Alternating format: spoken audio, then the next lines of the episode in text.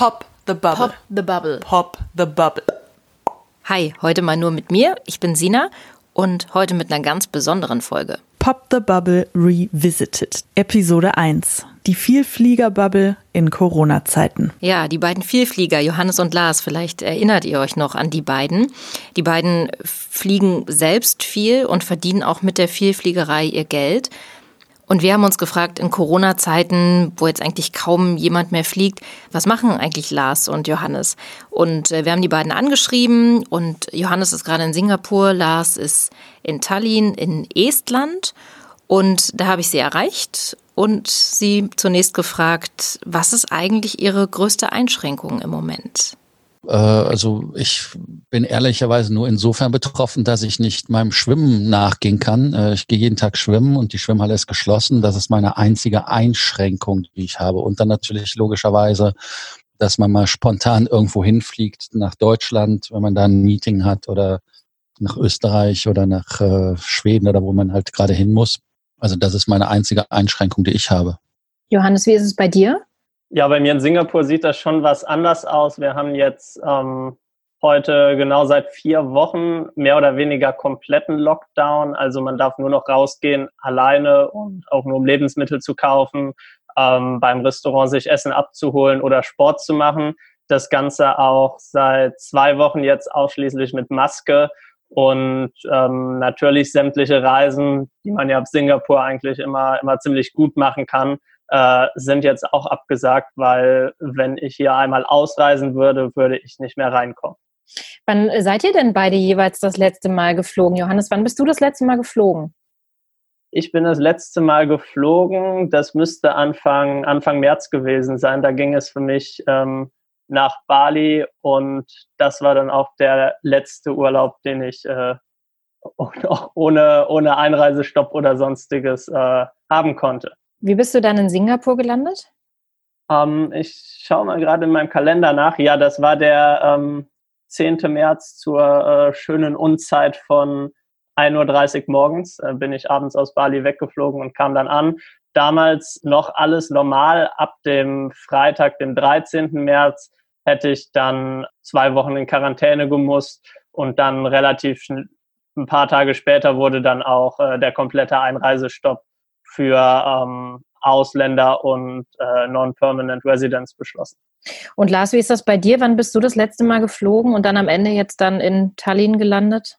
Ich bin äh, das letzte Mal im April geflogen. Ich bin in Tallinn gelandet, weil Tallinn relativ frei ist, genau wie Schweden ja auch relativ frei ist, ähm, weil man da halt wirklich die wenigsten Probleme hat äh, im alltäglichen Leben und äh, auch von der Situation von den Krankenhäusern her ist Tallinn ja jetzt nicht unbedingt so, dass man hier von der dritten Welt sprechen kann. Ähm, und wie ist das für euch jetzt? Ähm, ihr verdient ja sozusagen mit der Vielfliegerei euer Geld, mit der Beratung vor allem. Wie hat sich das jetzt auf ähm, euer Unternehmen ausgewirkt? Ja, also ich habe mal die Zahlen mir angeguckt. Wir haben in den ersten drei Monaten, die ja eigentlich relativ normal verlaufen sind, unseren Umsatz äh, äh steigern können im Vergleich zum Vorjahreszeitraum. Also und natürlich in dem Moment, wo das Reisen eingeschränkt wurde, war es halt so, dass wir unsere Kunden so positioniert haben, einige wollten nach Hause, einige wollten dahin, wo es frei ist. Ähm, also dann haben wir das halt noch gemacht, aber seitdem ist äh, tot. Also das Neukundengeschäft ist komplett weggebrochen. Äh, wir haben als Kulanzlösung das so gemacht, dass jetzt während der Krise die Mitgliedschaft bei uns ruht und haben uns auch soweit äh, dann solidarisch erklärt, dass wir auch Familienmitglieder oder Freunde, Verwandte, Bekannte, die also Probleme haben mit Rückreisen, aber auch Probleme haben mit Reiseunternehmen Geld zurückzubekommen, äh, da dann unentgeltlich zu helfen. Mhm. Wird dann im Moment überhaupt noch geflogen? Und, und wer ist das so? Wer fliegt denn im Moment? Wir haben einen Kunden gerade, der ist von Mexiko nach Schweden geflogen, weil Mexiko wird, fängt an jetzt auch in allen ähm, Departements, wie heißt das nochmal, in, also in diesen ganzen ähm, Bundesstaaten. Ähm, Bundesstaaten, genau, das war der Fachbegriff, zu schließen und Schweden ist halt offen und da viele unserer Kunden halt freiheitsliebend sind, um es mal so auszudrücken, sind die jetzt nach Schweden und die gehen sogar Skifahren im Norden von Schweden, wo es noch Schnee gibt.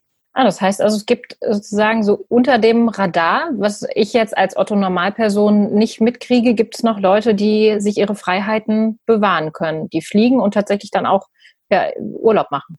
Ja, Urlaub nicht, weil es sind ja meistens Perpetual Traveler. Also das heißt, das sind Leute, die keinen Wohnsitz haben, die äh, ihre Steuer optimieren dadurch, dass sie halt mindestens einmal im Quartal irgendwo anders wohnen die haben halt den, den Anspruch, äh, dass sie sich nicht einsperren lassen und das leben die halt und das geht auch immer noch. Und da kann ich nur Professor Führig zitieren, die Reisewarnung ist keine Reise, äh, kein Reiseverbot.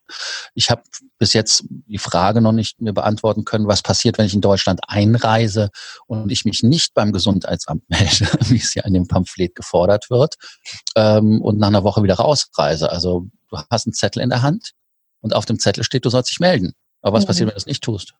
Naja, dann gibt es zumindest haben die Gesundheitsämter ja Möglichkeiten, Sanktionen zu verhängen. Ne? Das ja, aber wenn jemand in Frankfurt einreist und sagt, mhm. er, er, er, geht nach Hamburg und geht dann nicht nach Hamburg, dann, dann haben wir doch wieder das Problem der Zuständigkeiten in Deutschland. Aber die Leute sind in meinen Augen so eigenverantwortlich, dass sie sich trotzdem dem Social Distancing und äh, den allgemeinen Maskenpflicht und so weiter äh, trotzdem ergeben. Für mich persönlich äh, ich halte es eher doch mit dem Distancing. Also es gibt äh, sozusagen noch Leute, die fliegen. Ähm, ihr beide macht das jetzt aber äh, nicht. Äh, warum nicht? Ja, bei mir ist es ganz einfach ähm, der Grund. Ich kann im Prinzip realistisch nicht mehr nicht mehr fliegen, weil ähm, wenn ich hier einmal rausfliege, dann komme ich nicht mehr rein. Ähm, in Asien haben sehr viele Länder mittlerweile Einreisestopps verhangen, beziehungsweise ähm, man muss sich in, in zwei Wochen Selbstquarantäne begeben da sind im Prinzip bei mir jetzt äh, sämtliche Reisen, die man aus, aus Urlaubsgründen machen wollen würde, äh, komplett weggefallen. Und fehlt euch das Fliegen? So von, ist ja sozusagen das, von 100 auf 0, jetzt irgendwie sich gar, gar nicht mehr zu fliegen, ist ja auch ein Gefühl. Äh, fehlt euch das oder?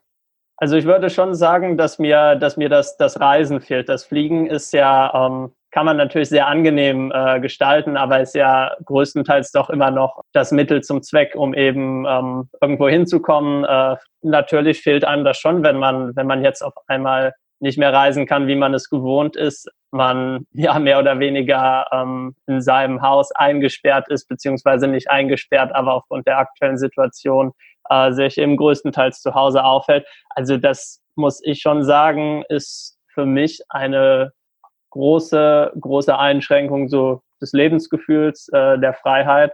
Und da hoffen wir natürlich alle, dass sich, äh, dass sich das bald wieder zum Besseren ändert.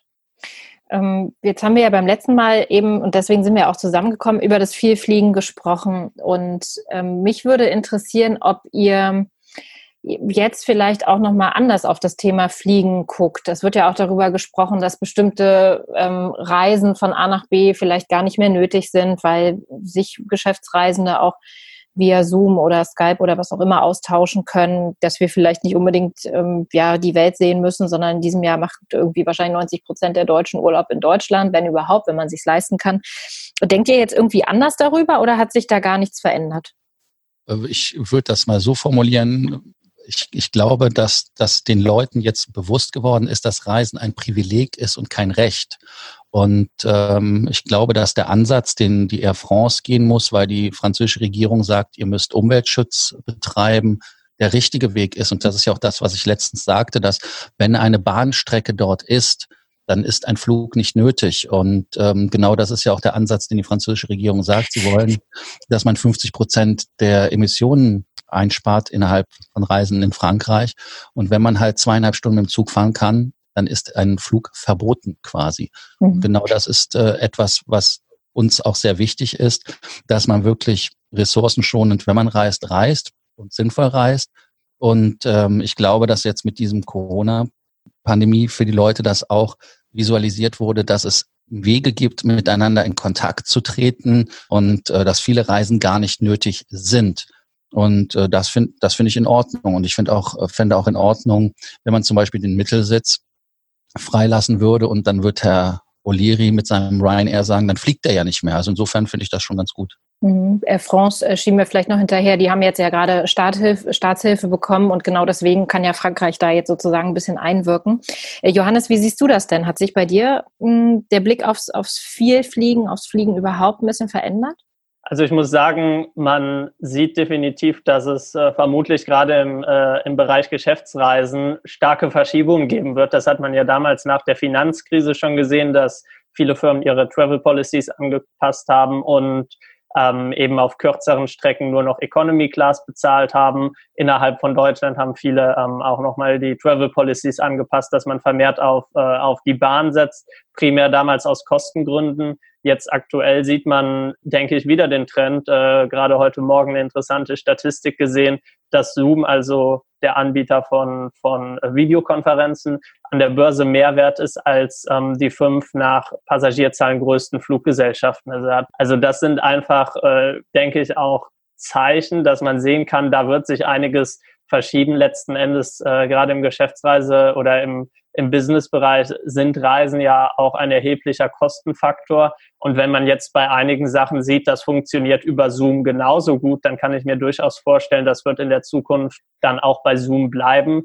Gleichzeitig merke ich das gerade ganz extrem, äh, wenn man da teilweise am, am Tag acht Stunden äh, zwischen irgendwelchen Zoom-Calls hin und her springt, dass das auch nicht die Lösung sein kann. Also ich glaube, da wird man teilweise Reisen einsparen, aber an anderen Stellen merkt man wahrscheinlich auch umso mehr, was wirklich äh, ja das physische Gegenüber ausmachen kann. Privat denke ich ähm, ähnlich wie Lars, dass das Reisen vermutlich teurer werden wird. Ähm, also ich denke schon, dass man äh, da jetzt auch durch die verringerte Kapazität generell höhere Preise erwarten kann, zumindest äh, mittelfristig. Wie seht ihr das denn, das Thema äh, staatliche Hilfen? Da sind wir jetzt bei der Lufthansa immer noch heute, äh, Stand, heute ist Dienstag, der 5. Mai. Hm, wie seht ihr das denn? Staatliche Unterstützung für die Lufthansa, ja, nein, ist ja, sage ich mal, schon auch ein bisschen umstritten. Es gibt einige, die sagen, ich gehe hier gerade pleite, mir hilft niemand, aber die Lufthansa wird gerettet. Also ich bin dafür, dass man die Lufthansa staatlich unterstützt. Ich, ich kann das auch nachvollziehen für den Einzelnen, dass der sagt, ja, der Staat hilft mir nicht. Ähm, Lufthansa will 10.000 Leute freistellen, 100 irgendwas Flugzeuge weniger, also von 763 auf 600 und ein paar Flugzeuge runtergehen. Aber die mhm. Staatshilfe ähm, macht in meinen Augen Sinn, weil Lufthansa riesengroß ist. Aber nicht nur das, sondern wie viele Waren, die wir brauchen, wie viele ähm, Sachen und Güter, die wir brauchen, sind abhängig von der äh, von Fluglogistik. Und äh, wir haben jetzt gerade gesehen, Länder, die eigene Fluggesellschaften haben ähm, und diese Fluggesellschaften auch Verantwortung übernommen haben, das heißt Passagiere zurückzuholen, ich komme immer noch nicht drüber hinweg, dass wir 12.000 Deutsche in Neuseeland hatten. Ich weiß gar nicht, wie die da hingekommen sind und was sie da gesucht haben. Ähm, aber die Lufthansa stand bereit und hat ein Pendelverkehr fast eine Woche lang betrieben zwischen Auckland, Christchurch und äh, Frankfurt. Ähm, das wäre nicht leistbar, wenn wir nicht eine eigene Fluggesellschaft hätten. Und ähm, das ist halt das Dilemma, was man da sieht.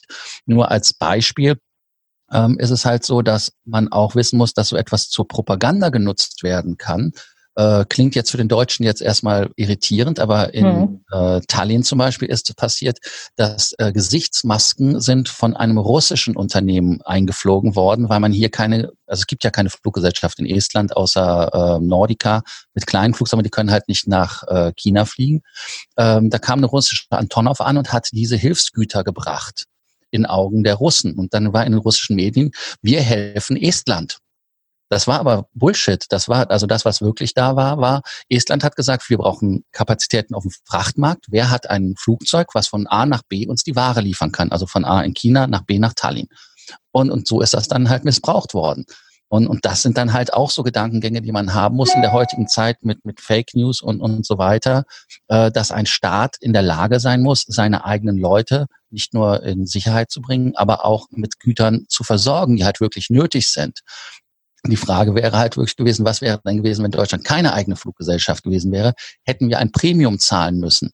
Weil ich glaube, die 50 Millionen, die der Staat an die Lufthansa überwiesen hat am Ende des Tages für die Rückholflüge, ist Peanuts im Vergleich zu, Vergleich zu dem, was es an Logistik und an Kosten gewesen wäre, wenn man das von einem anderen Dienstleister hätte einkaufen müssen, der nicht in der Bundesrepublik ansässig ist. Hm. Das heißt, du würdest also schon sagen, ähm, so ein Land wie Deutschland muss sich einfach eine eigene Fluglinie leisten.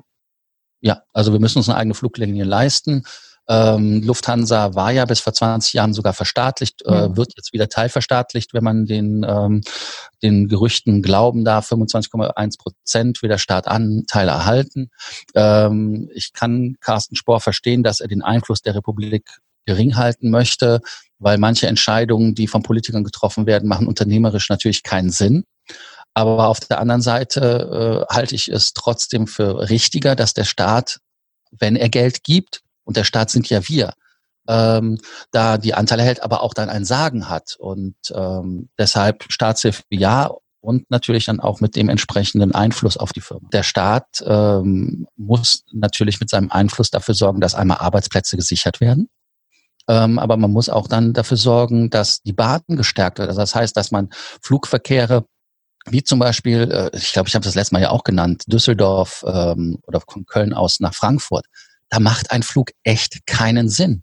Aber ganz wichtig ist halt auch, dass man die Bahn stärkt. Also das sind äh, die wesentlichen Faktoren und auch eine Zusammenarbeit zwischen der Deutschen Bahn AG und der Lufthansa, die ja übrigens in der Corona-Krise lustigerweise innerhalb von zwei, drei Tagen war das Paket ja geschnürt, dass man ähm, mit Flugtickets und mit einem Schnicki-Schnacki äh, bei der Bahn vorstellig werden konnte und umgekehrt, ähm, dass diese Unternehmen halt wirklich dann auch äh, sich besser vernetzen und aufeinander abstimmen müssen. Wenn wir beim, beim Klimaaspekt noch bleiben, ist es ja so, dass sich einige jetzt freuen und sagen, ja, super, jetzt ähm, haben wir irgendwie einen freien Himmel. Es ist super selten, dass man überhaupt noch ein Flugzeug am Himmel sieht. Ähm, es gibt irgendwie einige, die sagen, jetzt haben wir endlich gute Luft dank Corona. Wie seht ihr das? Ja, also das ist ja erstmal erstmal ein Fakt, dass die Luftqualität äh, besser geworden ist in, in vielen Bereichen. Da gibt es ja ganz interessante Bilder auch äh, aus China, wo man gesehen hat, dass ähm, ja, als damals da die Krise akut war, äh, die Luftqualität sich deutlich verbessert hat. Allerdings muss man da jetzt auch gleich mal relativieren, äh, der Anteil davon, der, der tatsächlich auf die Luftfahrt und nicht auf irgendwelche anderen Industrien zurückzuführen ist, ist relativ gering. Und zweitens kommt hinzu, ähm, die Leute, die sich, die sich vielleicht jetzt gerade freuen, äh, dass kein Flugzeug am Himmel ist, die werden in sechs Monaten spätestens ähm, sich auch mal überlegen, ob das, äh, ob das tatsächlich so schön ist, wenn man dann selber auch mehr oder weniger gar nicht mehr in den Urlaub fliegen kann. Natürlich äh, kann, ich, kann ich mir vorstellen, dass das äh, für ja, viele in der Einflugschneise temporär gering ist. Allerdings muss man auch einfach sehen, zu welchen Kosten das passiert. Ähm, wir erleben in vielen Ländern einen wirtschaftlichen Shutdown, den man so ja, also außerhalb von, von Kriegen wahrscheinlich noch nie in der krassen Form gesehen hat. Es ist einfach wirklich eine temporäre Ausnahmesituation und langfristig absolut nicht tragbar. Und würdet ihr sagen, dass wir durch Corona jetzt sehen und überhaupt durch unsere internationale Vernetzung, durch unsere Globalisierung, ja, dass das Fliegen vielleicht auch den Makel der, der Ansteckung hat. Also dass man sich, ja, man, man ist vernetzt in der Welt und man trägt sozusagen ein Virus von A nach B. Seht ihr diesen Makel für das Fliegen? Ja, dieser Makel ist ja ganz eindeutig da. Also ich glaube eher, dass dieses psychologische Moment der Ansteckung und des Risikos wesentlich schwerwiegender ist als dieser Umweltschutzaspekt. Und ähm, die Leute werden vorsichtiger sein und die Fluggesellschaften werden sich überlegen müssen, wie sie Leute wieder zum Fliegen bekommen. Deshalb wird der erste Schritt sein, kurzfristig, und das sieht man ja zurzeit an China, dass die Flugtickets billig sind, um die Flieger überhaupt zu füllen. Aber selbst da haben sie nicht die Möglichkeit, den Flug, die Flieger auf innerchinesischen Flügen zu, zu füllen. Und insofern ähm, wird es dann, wenn sie das geschafft haben, der Preis sich erhöhen. Aber insgesamt wird die Nachfrage sich gering, verringern. Weil aber die Kosten auch gestiegen sind, und das ist ein, ein interessanter Aspekt, und das ist ja auch bei dem Air France-Deal der äh, der Fall, werden die Flugzeuge jünger und sparen Sprit bis zu 25 Prozent zum Beispiel. Also Insofern, also sozusagen durch diese, durch diese Flotten, also kein Flottenaustausch, sondern weil man einfach die älteren ja eher wieder nicht wieder äh, in, in, ja, einsetzen wird. Genau, weil man halt wirklich die Zahl so sieht. Ein A320 Neo hat halt 15 Prozent weniger Spritverbrauch im Vergleich zu einem CEO, also zu dem alten Modell. Und äh, das ist ja ein positiver Effekt in meinen Augen. Ähm, weil wir beim letzten Mal ja sehr umfassend über das Thema Flugscham diskutiert haben. Wenn wir wieder zu einem Normalbetrieb, auch beim Fliegen zurückkommen, glaubt ihr, das Thema Flugscham wird noch stärker auftreten, also dass wir eine Verstärkung des Phänomens sehen und dass sich Leute noch mehr rechtfertigen müssen dafür, dass sie fliegen, weil man ja dann sagen könnte, naja, ihr könnt euch ja zusammenschalten oder wir haben ja jetzt gesehen, man muss nicht immer wegfliegen in den Urlaub. Oder glaubt ihr, das wird erstmal gar keine Rolle mehr spielen? Also ich habe das Gefühl, dieses Thema ist aktuell einfach komplett überschattet worden ähm, durch, durch das Thema Corona. Ähm, aber ich denke schon, dass man einen Trend dahin sieht, eben ja bewusster zu reisen, teilweise dann, dann von den Unternehmen auch die Geschäftsreisen zu reduzieren. Aber ich denke auch, dass, dass weiterhin ähm, Menschen in den Urlaub fliegen werden, in den Urlaub fahren werden. Und nach vorne gerichtet, also glaubst du, das Thema oder Lars, vielleicht auch du, äh, wird das erstmal auch weiter eine untergeordnete Rolle spielen? Ich glaube, dass die Flugscham eine untergeordnete Rolle spielt, weil die Leute andere Probleme haben. Sie werden sich einfach nur fragen, grundsätzlich, was sehr gut ist, ob dieser Flug sinnvoll ist oder nicht, aber nicht aus dem Grund der Flugscham heraus, sondern einfach aus der Erfahrung jetzt. Für viele habe ich das Gefühl, dass wenn sie Reisen für die Firma machen, dass das der Zweck nicht die das, das Meeting ist, sondern einfach, dass man aus dem Büro mal wegkommt. Und also es, es setzt die Leute halt unter Druck, insofern ihre ähm, Handlungen mit der Reise zu hinterfragen, von der Firmenseite her und dann eher aber nicht aus der Scham, sondern aus der Kostenseite heraus, weil man einfach sagt, hey, warum sollst du drei Tage nach Asien fliegen, wenn du das Ganze auch innerhalb von drei Stunden äh, mit einem Call äh, erledigen kannst? Also ich denke, dass das wird daher kommen, aber nicht von der Flugschamseite her. Mhm. Ja, ich bin gespannt, wie das ähm, am Ende aussehen wird und ausgehen wird am, am Ende dieser Pandemie. Ich würde gern von euch am Ende noch wissen, welche ganz persönliche Erkenntnis zieht ihr denn aus dieser Corona-Krise? Wir haben ja schon alle möglichen Punkte äh, besprochen in Bezug auf den Flugverkehr, aber so ganz persönlich, äh, welche Erkenntnis, äh, Johannes, ziehst du? Ja, also für mich ist die Erkenntnis einfach, ähm, dass vieles, was man wirklich als gegeben ansieht, unglaublich fragil ist und man, man sich immer bewusst sein muss, dass Sachen, die die vor, vor einem Jahr selbstverständlich waren, dann auch ganz schnell verschwinden können. Ähm, das ist mir jetzt wirklich durch, durch Corona sehr bewusst geworden. Gerade mit dem deutschen Pass kann man ja wirklich in fast jedes Land der Welt ohne, ohne große Aufwände einreisen.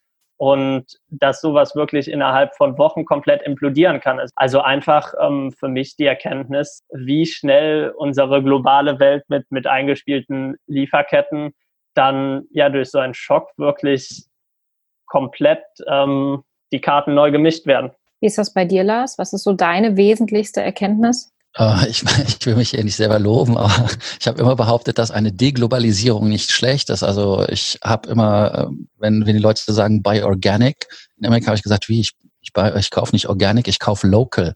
Ähm, also, dass man wirklich äh, wieder anfängt zu deglobalisieren und wieder lokal einzukaufen. Das ist halt die Erkenntnis, die ich aus dem Coronavirus äh, mitnehme und dass wir halt gucken müssen, dass wir unsere Umgebung stärken und somit äh, damit dem äh, Ganzen auch äh, gerecht werden mehr und das Reisen, wie ich schon sagte, wirklich ein Privileg ist und kein, kein Recht.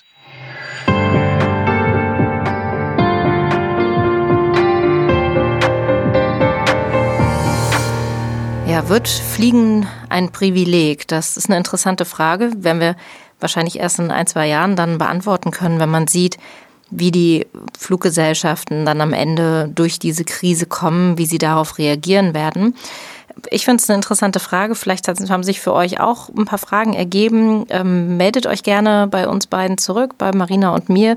Ihr kennt unsere Kontaktdaten popthebubble.web.de. Ihr erreicht uns bei Twitter und bei Instagram. popthebubblenoww heißen wir da. Und es kommen noch ein paar weitere Corona-Folgen. Freut euch drauf. Bis bald. Tschüss. Pop the Bubble, der Podcast. Idee und Umsetzung Sina Fröndrich und Marina Schweitzer. Grafik Steffi Krohmann. Musik Carsten Sommer